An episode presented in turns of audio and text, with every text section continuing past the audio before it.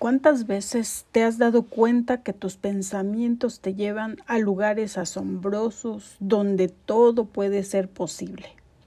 O bien te llevan al peor de los escenarios donde las cosas más terribles suceden y sufres aun cuando nada ha sucedido. ¿De qué depende?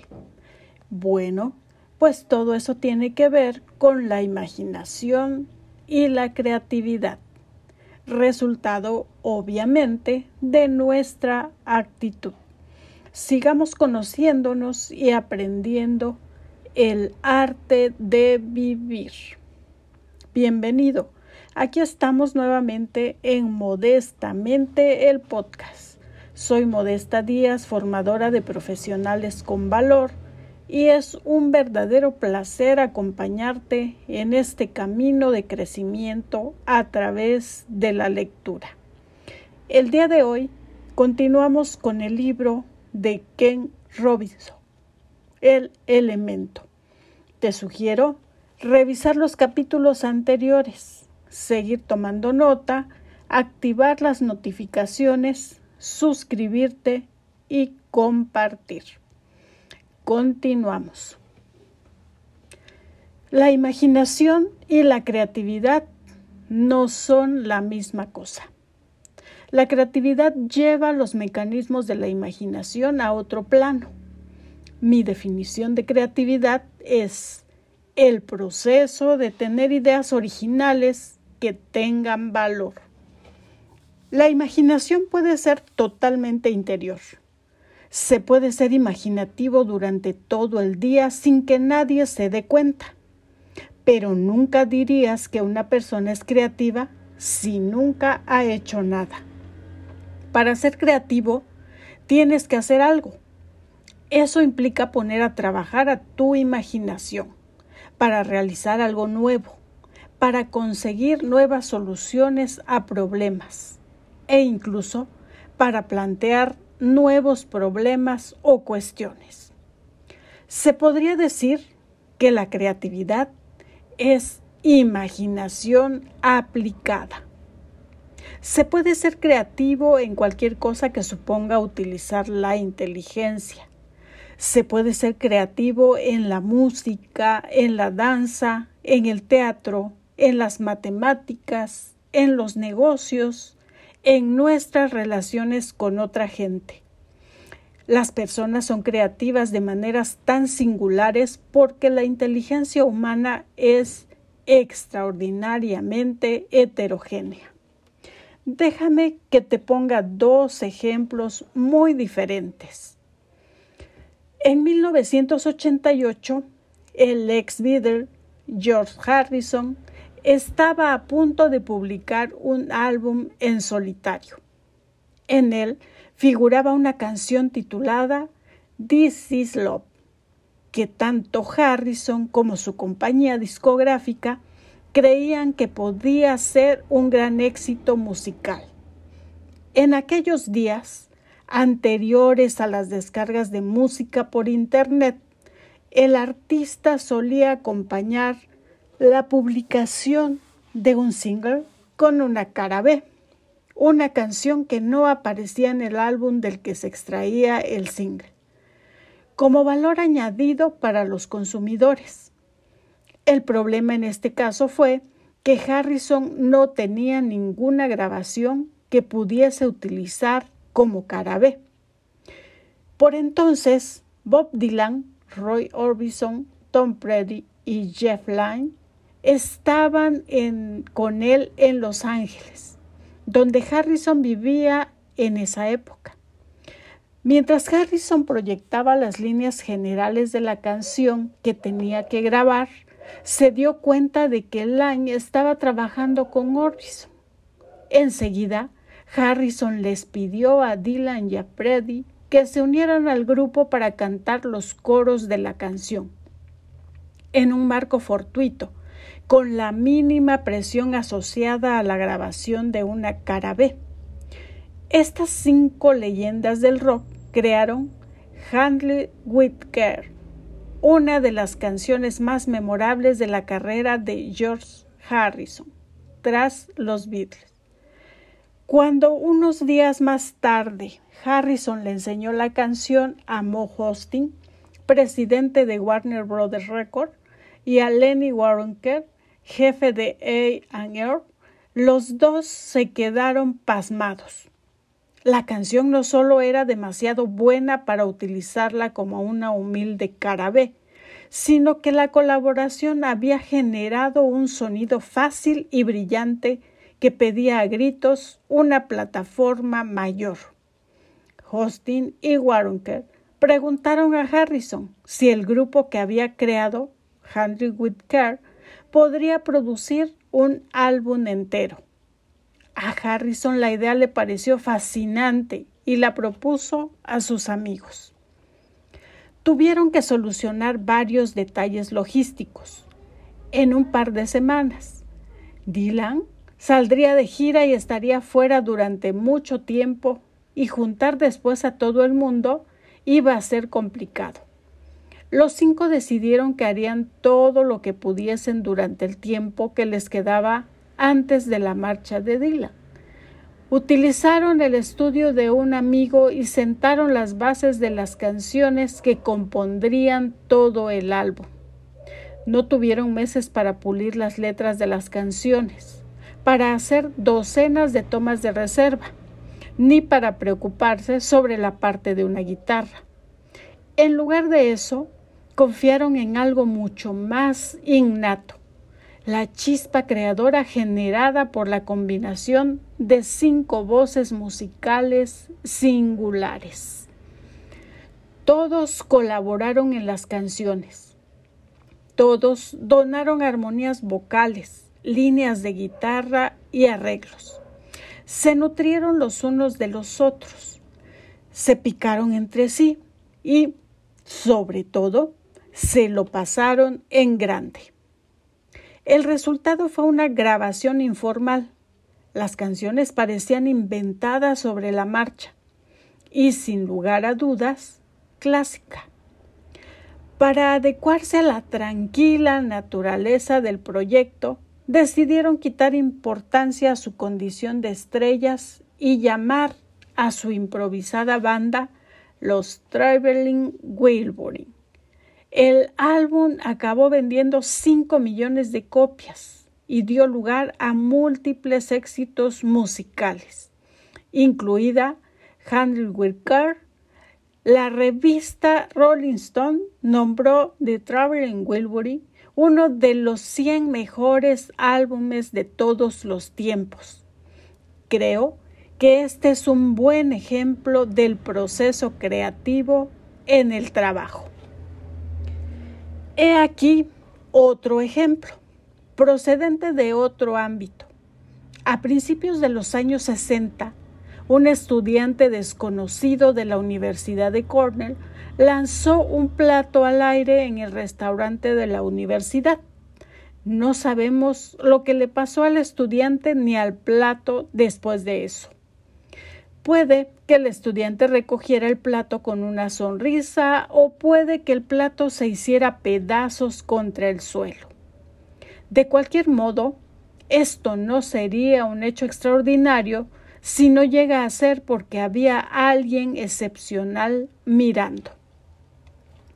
Richard Feynman era un físico estadounidense y uno de los genios indiscutibles del siglo XX se hizo famoso por su trabajo innovador en varios campos, entre ellos la electrodinámica cuántica y la nanotecnología. También fue uno de los científicos más pintorescos y admirados de su generación. Malabarista, pintor, bromista y espléndido músico de jazz apasionado por los bongos. En 1965 ganó el Premio Nobel de Física. Feynman dijo que en parte aquello se debía al plato volante. Aquella tarde, mientras estaba almorzando, un chico lanzó un plato al aire en la cafetería. El plato tenía un medallón azul, el símbolo de la Universidad de Cornell. Mientras subía y luego caía, me pareció que el medallón azul giraba a más velocidad que la oscilación del plato. No pude evitar preguntarme por la relación entre los dos. Solo estaba especulando y no le di mayor importancia. Pero después me entretuve con las ecuaciones del movimiento giratorio y descubrí que si la oscilación era pequeña, el medallón giraba con dos veces más rapidez que el movimiento oscilatorio. Feynman anotó algunas ideas en una servilleta y después del almuerzo continuó su jornada en la universidad. Tiempo después, volvió a echar un vistazo a la servilleta y continuó jugando con las ideas que había esbozado en ella. Comencé a jugar con esta rotación, lo que me llevó a un problema parecido al de la rotación de un electrón según la ecuación de Dirac. Y esto simplemente volvió a llevarme a la electrodinámica cuántica, que era el problema en que había estado trabajando. Esta vez continué jugando relajadamente, como había hecho al principio, y fue exactamente igual que quitarle el corcho a una botella. Todo salió a raudales, y en muy poco tiempo solucioné aquellas cosas por las que luego gané el premio Nobel. Aparte del hecho de que ambos giran, ¿qué tienen en común grabar discos y el movimiento de los electrones que pueda ayudarnos a entender la naturaleza de la creatividad? Resulta que mucho. La creatividad es el mejor ejemplo de la naturaleza dinámica de la inteligencia y puede requerir todas las áreas de nuestra mente y de nuestro ser. Permíteme que empiece con una distinción preliminar. Dije antes que mucha gente cree que no es creativa porque no sabe lo que esto implica. Esto es cierto en dos sentidos. El primero es que hay algunas habilidades y técnicas generales del pensamiento creativo que todo el mundo puede aprender y poner en práctica en casi cualquier situación. Estas técnicas pueden ayudar a generar nuevas ideas, a clasificar las que son útiles y las que no lo son, o son menos, y a eliminar obstáculos para hacerse una nueva idea de las cosas, especialmente en grupos diría que son las habilidades de la creatividad universal y diré algo más sobre ellas en el capítulo que dedico a la educación. Lo que quiero analizar en este capítulo es la creatividad personal, que en ciertos aspectos es muy diferente. Faye Ringgold, los Traveling Wilbur, Richard Freeman y otras, muchas de las otras personas de este libro son todas muy creativas de una forma personal e inimitable. Trabajan en diferentes áreas y sus intereses y aptitudes individuales los guían. Han encontrado el trabajo que les encanta hacer y han descubierto en ellos un talento especial para llevarlo a cabo. Están en su elemento y esto impulsa su creatividad personal. En este punto, entender cómo funciona la creatividad en general puede ser instructivo. La creatividad va un paso más allá que la imaginación, porque exige que hagas algo en vez de estar tumbado pensando en ello. Es un proceso enfocado a la práctica en el intento de hacer algo innovador. Puede ser una canción, una teoría, un vestido, un cuento, un barco o una nueva salsa para los espaguetis. A pesar de todo, tienen algunos rasgos comunes. El primero de ellos es que se trata de un proceso. A veces las nuevas ideas se les ocurren a personas muy formadas y no precisan un trabajo excesivo. Sin embargo, a menudo el proceso creativo comienza con un presentimiento, como Feynman al observar el bamboleo del plato, o la idea inicial de George Harrison para componer una canción, que requiere un desarrollo adicional. Este recorrido puede tener diferentes etapas y giros inesperados. Puede recurrir a diferentes tipos de habilidades y conocimientos y acabar en algún punto totalmente impredecible cuando se comenzó a trabajar. A la larga, Richard Feynman ganó el premio Nobel, pero no se lo dieron por la servilleta en la que había escrito garabatos durante el almuerzo. La creatividad implica varios procesos diferentes relacionados entre sí. En primer lugar, hay que producir nuevas ideas, imaginar diferentes posibilidades, considerar opciones alternativas. Esto puede suponer jugar con las notas de un instrumento, hacer algunos bocetos rápidos, anotar algunos pensamientos, mover objetos o moverse uno mismo dentro de un espacio. El proceso creativo también supone desarrollar estas ideas juzgando cuáles son más efectivas o parecen tener más calidad. Ambos procesos, producir y evaluar ideas, son necesarios tanto si se está componiendo una canción, pintando un cuadro, desarrollando una teoría matemática, tomando fotografías para un proyecto, escribiendo un libro o diseñando ropa. Además, no se producen en una secuencia predecible, más bien interactúan los unos con los otros. Por ejemplo, Puede que un esfuerzo creativo implique tener muchas ideas y al principio eso retrase la evaluación.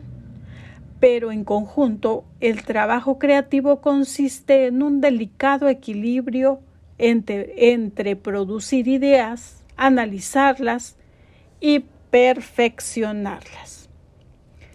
Puesto que se trata de hacer cosas, el trabajo creativo siempre implica la utilización de alguna clase de medio para desarrollar las ideas. El medio puede ser cualquier cosa. Los Wilbury utilizaron las voces y las guitarras. Richard Feynman utilizó las matemáticas. El medio de Ringwald fueron los cuadros y los tejidos y a veces las palabras y la música. A menudo el, el, trabajo creativo también implica conectar con varias habilidades que tengas para hacer algo original. Sir Ridley Scott es un laureado director con películas tan taquilleras como Gladiador, Blade Runner, Alien y Thelma y Lois. Sus películas tienen algo que las distingue de las de otros directores de cine. El origen de ese algo es su formación artística.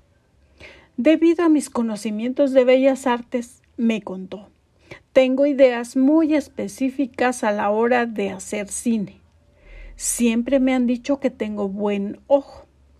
Nunca he pensado a qué se refieren, pero a menudo me acusan de ser demasiado preciosista o de que mis películas son demasiado hermosas o demasiado esto o demasiado lo otro. Poco a poco he ido dándome cuenta de que esto es una ventaja. Mi primera película, Los duelistas, la criticaron por demasiado bella. Un crítico se quejó del empleo excesivo de filtros. En realidad no utilicé ninguno. Los filtros fueron 59 días de lluvia. Creo que de lo que se quedó prendado fue del aspecto del paisaje francés. es posible que los mejores fotógrafos del periodo napoleónico fueron los pintores. Así que me fijé en los cuadros que los pintores rusos hicieron sobre Napoleón y que representaron la desastrosa expedición a Rusia. Muchos de los mejores paisajes del siglo XIX que tratan este tema son clara y simplemente fotográficos. Tomé de ellos absolutamente todo y lo puse en la película. Normalmente las personas que utilizan la creatividad en el trabajo tienen algo en común. Aman el medio en el que trabajan. Los músicos adoran las melodías que componen. Los escritores natos aman las palabras. A los bailarines les encanta el movimiento. Los matemáticos aman los números. Los empresarios adoran cerrar negocios. Los grandes profesores aman la enseñanza. Por esta razón, las personas que fundamentalmente aman lo que hacen no piensan en ello como si fuera un trabajo en el sentido habitual de la palabra.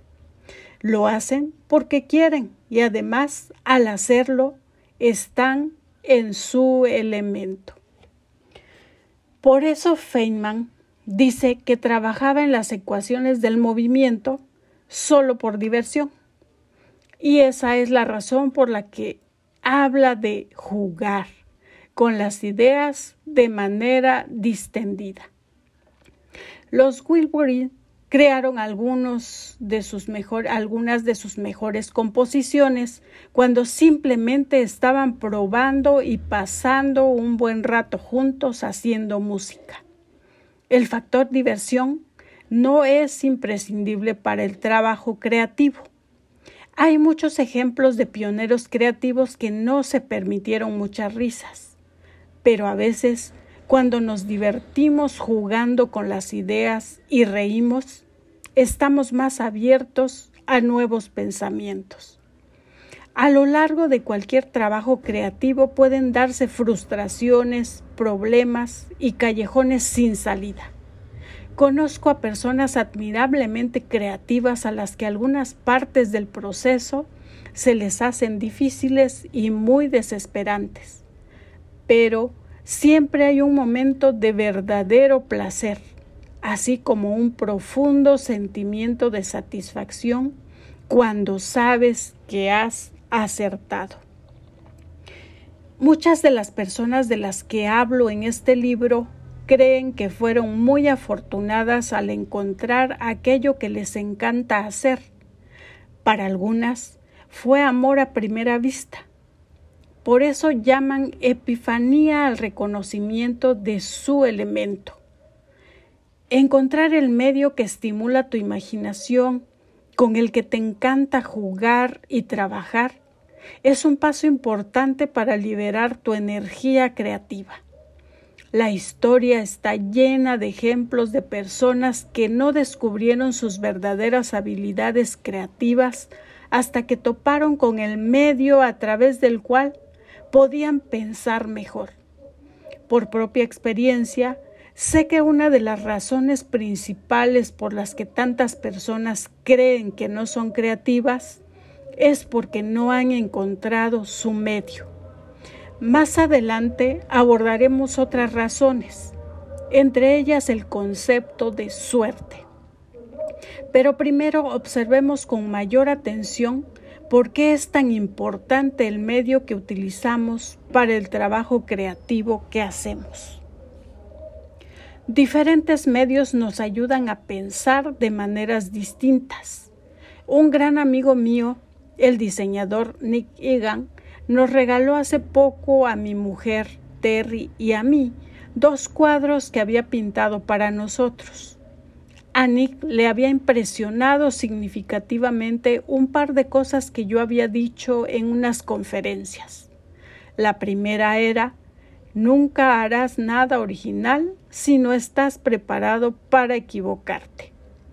La segunda era Una buena educación depende de una buena enseñanza. Creo que las dos son ciertas y esa es la razón por la que no dejo de repetirlas.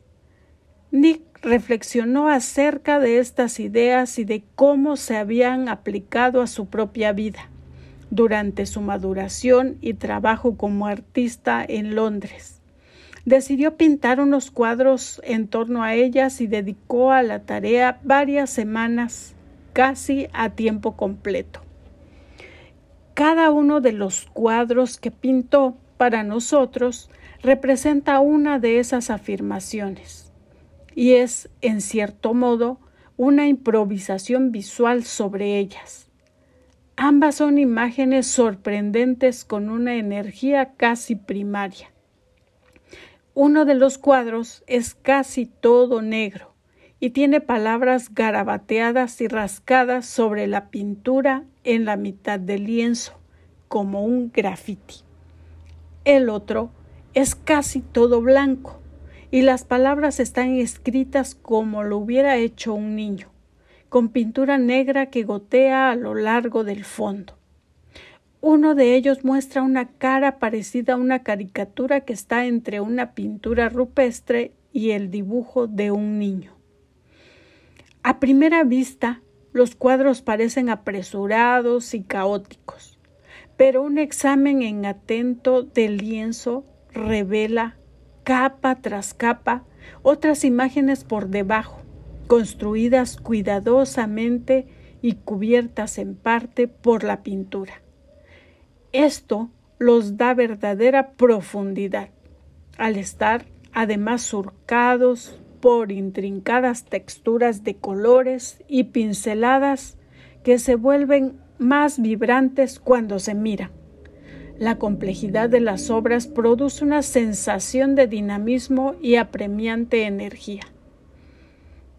Aunque fueron mis palabras las que le inspiraron, yo nunca podría haber pintado esos cuadros. Nick es diseñador y artista visual. Tiene un talento natural y siente auténtica pasión por el trabajo visual, sensibilidad para las líneas, los colores, las formas y las texturas, así como para combinarlas y dar forma a nuevas experiencias creativas. Desarrolla sus ideas mediante la pintura, la tiza, el papel, los grabados, el cine, el procesamiento de imágenes y otros muchos materiales y medios visuales. La base material que emplea en cada proyecto afecta a las ideas que tiene y a la forma de trabajar sobre ellas. Se diría que para él la creatividad es como una conversación entre lo que se intenta descifrar y el medio que se está utilizando.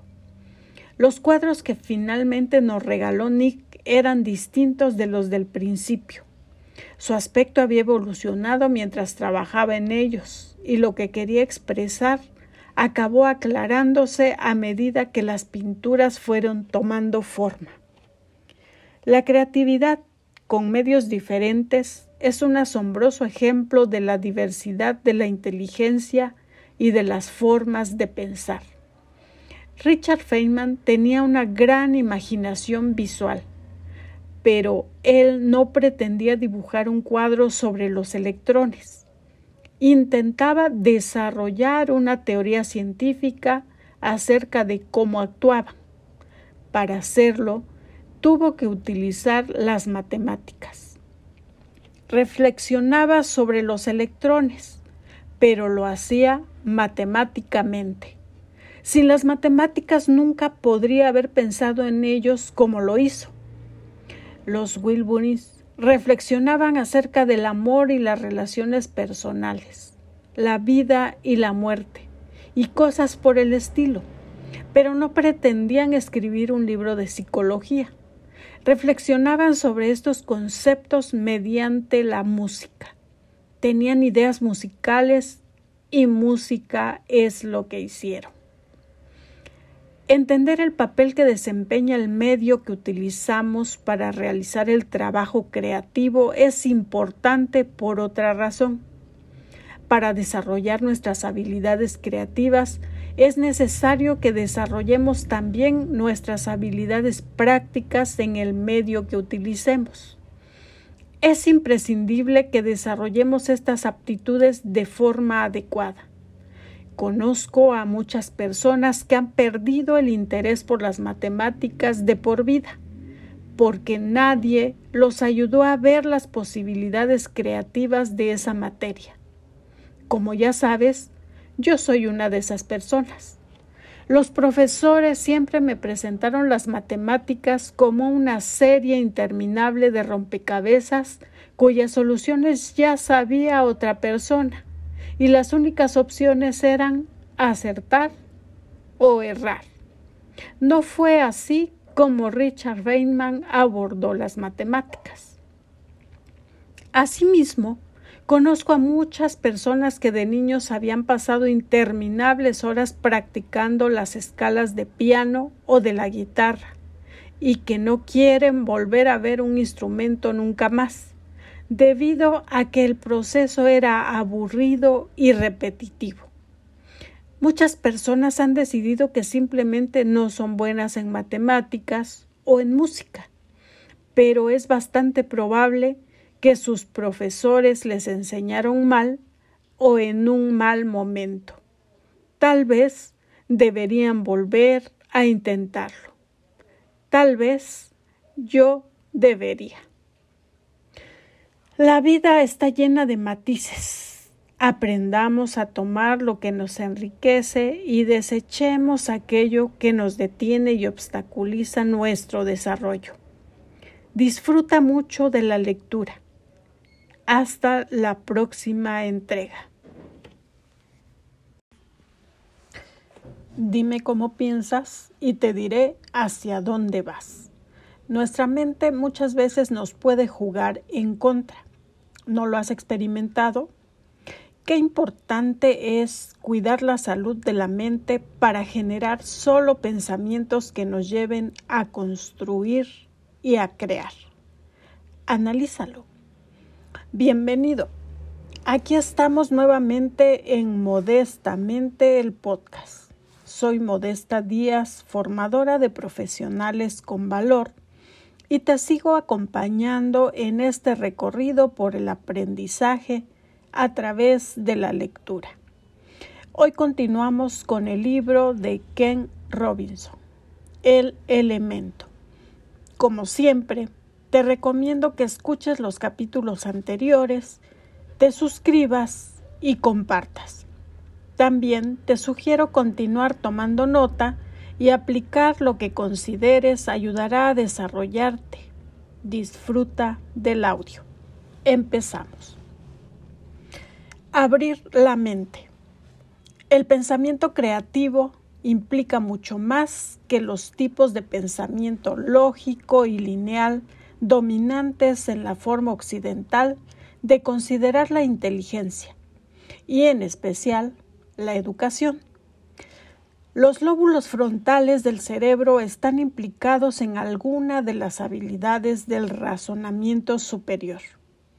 El hemisferio izquierdo es la zona asociada al pensamiento lógico y analítico pero por regla general en el pensamiento creativo está implicado mucho más cerebro que las pequeñas partes de la zona delantera izquierda. Ser creativo consiste en hacer nuevas conexiones, de modo que podamos ver las cosas desde nuevos puntos de vista y desde diferentes perspectivas. En el pensamiento lógico y lineal nos movemos de una idea a otra mediante una serie de normas y convenciones. Permitimos algunos movimientos y rechazamos otros porque son ilógicos. Si A más B es igual a C, podemos averiguar a qué es igual C más B. Los test convencionales de coeficiente intelectual ponen a prueba este tipo de razonamiento. Las reglas del pensamiento lógico o lineal no siempre indican el camino del pensamiento creativo. Al contrario, a menudo una percepción creativa llega de forma no lineal. el pensamiento creativo depende en gran medida de lo que a veces se llama pensamiento divergente lateral, en especial al pensar en metáforas o ver analogías. Esto era lo que estaba, estaba haciendo Richard Feynman cuando vio una conexión entre la oscilación del plato y el giro de los electrones. La idea que tuvo George Harrison para la canción Henry with se le ocurrió cuando vio la etiqueta de un cajón de embalaje. No quiero decir que la creatividad sea lo opuesto al pensamiento lógico. Las reglas de la lógica permiten crear e improvisar enormemente. Y lo mismo vale para todas las actividades que están sujetas a reglas. Pensemos en la creatividad que se da en el ajedrez y en diferentes tipos de deportes, en la poesía, la danza y la música, en, las, en los que hay reglas estrictas y convenciones. La lógica puede ser muy importante en diferentes etapas del proceso creativo según el tipo de trabajo que estemos llevando a cabo. En particular, cuando valoramos nuevas ideas y cómo se acomodan dentro de teorías existentes o las cuestionan. Aún así, el pensamiento creativo va más allá del pensamiento lógico y lineal e implica a todas las áreas de nuestra mente y nuestro cuerpo. En la actualidad existe un amplio consenso sobre que las dos mitades del cerebro cumplen funciones diferentes. El hemisferio izquierdo está implicado en el razonamiento lógico y secuencial, el lenguaje verbal, el pensamiento matemático, etc. El hemisferio derecho tiene que ver con el reconocimiento de figuras, de caras, con la percepción visual, la orientación y el espacio, y el movimiento. Con todo, estos compartimientos del cerebro difícilmente funcionan de forma aislada el uno del otro. Si se observan imágenes del cerebro en funcionamiento, se verá que es sumamente interactivo, como pasa en el resto de nuestro cuerpo Todas estas funciones están relacionadas entre sí. Las piernas tienen un papel principal cuando corremos, pero con una sola pierna es bastante difícil hacerlo. De la misma forma, cuando tocamos o escuchamos música, participan muchas partes diferentes del cerebro, desde la corteza cerebral, desarrollada más recientemente, a la más primitiva, denominada cerebro reptil. Ambas tienen que trabajar de común acuerdo, por así decirlo, con el resto de nuestro cuerpo, incluido el resto de nuestro cerebro. Desde luego, todos tenemos puntos fuertes y débiles en las diferentes funciones y capacidades de nuestro cerebro. Pero como los músculos de los brazos y las piernas, estas capacidades serán mayores o menores según las ejercitemos juntas o por separado. Por cierto, algunas investigaciones recientes apuntan que el cerebro de las mujeres puede ser más interactivo que el de los hombres. El jurado aún no ha dado su veredicto pero cuando leía sobre esto me acordaba de una vieja discusión de la filosofía occidental que a menudo los profesores universitarios plantean a los alumnos de primero para debatir. Trata de la relación de nuestros sentidos con nuestro conocimiento del mundo. La esencia de la pregunta es si podemos saber si algo es verdadero aunque no dispongamos de ninguna prueba directa de ello, a través de los sentidos. El ejemplo más común es el siguiente. Si un árbol cae en un bosque y no hay nadie cerca que lo oiga caer, ¿hace ruido? He dado cursos de filosofía en los que los estudiantes y yo podíamos debatir acaloradamente sobre este tipo de cuestiones durante muchas semanas. La respuesta, creo, es claro que hace ruido, no sea ridículo. Pero yo era profesor titular, así que no había ninguna necesidad de precipitarse. Un viaje reciente a San Francisco me recordó estos debates. Vagaba por un mercadillo cuando vi a una persona que llevaba una camiseta en la que ponía si un hombre expresa su opinión en un bosque y no hay ninguna mujer que le esté escuchando, ¿seguirá equivocado? Probablemente. No importa qué diferencias de género puedan darse en el pensamiento cotidiano. La creatividad siempre será un proceso dinámico que puede utilizar distintas formas de pensamiento al mismo tiempo. El baile es un proceso físico y kinestésico.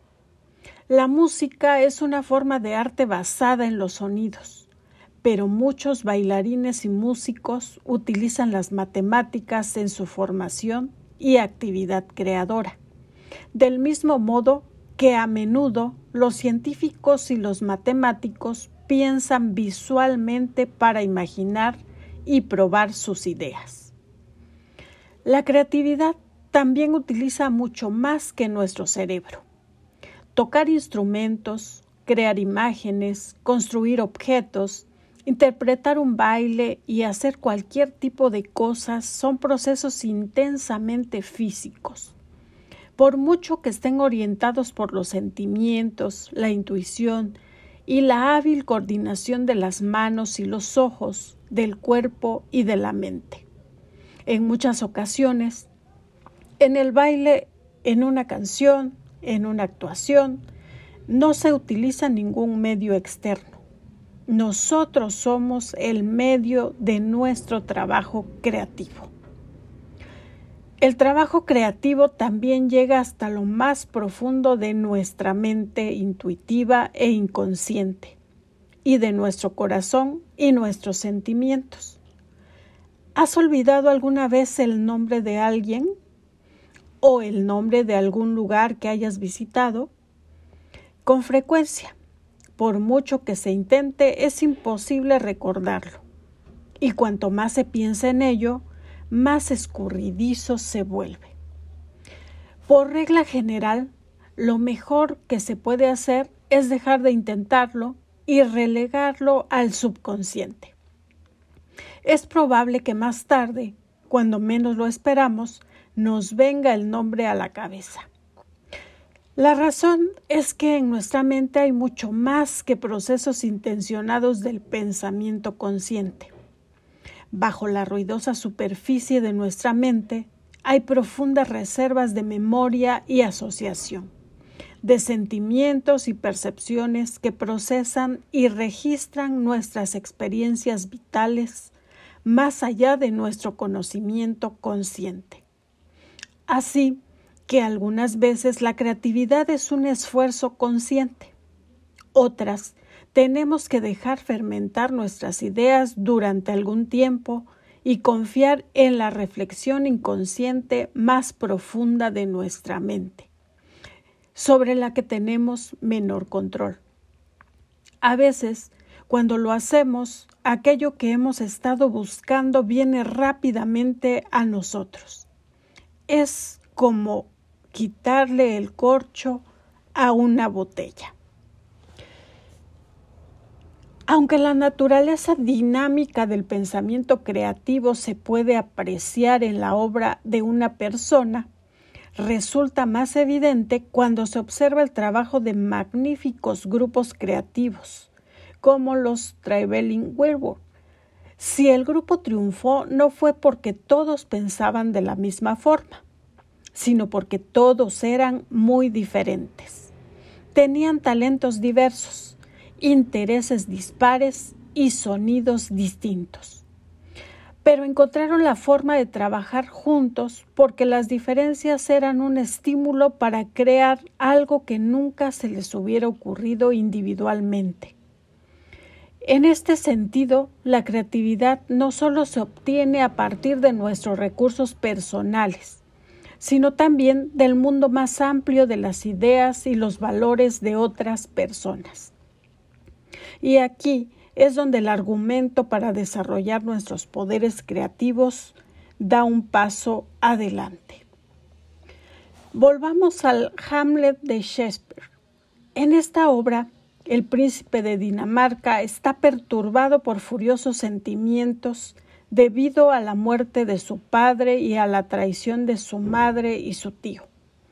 A lo largo de toda la obra se debate con sus sentimientos acerca de la vida y la muerte, la lealtad y la traición, y su propio significado en la inmensidad del universo. Lucha por saber qué debería pensar y sentir sobre los acontecimientos que están abrumando su espíritu al principio de la obra da la bienvenida a Rosenkrantz y Wildenstein, dos visitantes de la corte danesa. Los saluda con estas palabras. Mis muy queridos amigos, ¿cómo estáis, Wildenstein? ¿Y vos, Rosenkrantz? Mis buenos camaradas, ¿estáis bien? ¿Cómo os va? ¿Qué habéis hecho contra Fortuna que así os envía a esta cárcel? La cuestión sorprende a Wilders. La pregunta a Hamlet que quiere decir con cárcel. Hamlet responde, Dinamarca es una prisión. Rosencrantz ríe y dice que si eso es cierto, entonces todo el mundo es una cárcel. Hamlet contesta, y tanto. Y en él hay celdas, mazmorras y calabozos, siendo Dinamarca el peor de todos ellos. Rosencrantz le replica, no lo creemos así, mi señor. La respuesta de Hamlet es profunda. No lo será para vosotros. Nada hay a menos que así se piense, que sea bueno o malo. Para mí es una cárcel. El poder de la creatividad humana es evidente en todas partes, en la tecnología que utilizamos, en los edificios en los que habitamos, en la ropa que llevamos y en las películas que vemos. Pero el alcance de la creatividad es mucho más grande no solo afecta a lo que aportamos al mundo, sino también a lo que hacemos con él.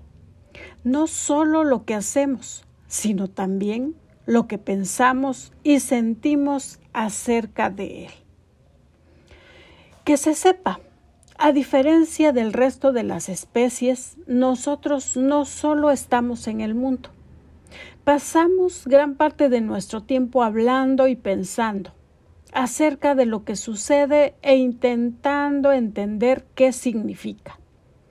Podemos hacerlo debido al asombroso poder de la imaginación que sostiene nuestra capacidad de pensar en palabras y números, en imágenes y gestos, así como en utilizar todo ello para desarrollar teorías y artefactos, junto a todas las complejas ideas y valores que configuran las diversas perspectivas sobre la vida humana. No solo vemos el mundo tal como es, lo interpretamos mediante las ideas y creencias que han dado forma a nuestras culturas y a nuestro punto de vista personal. Todo ello se interpone entre nosotros y nuestra cruda experiencia del mundo, actuando como un filtro sobre lo que percibimos y cómo pensamos.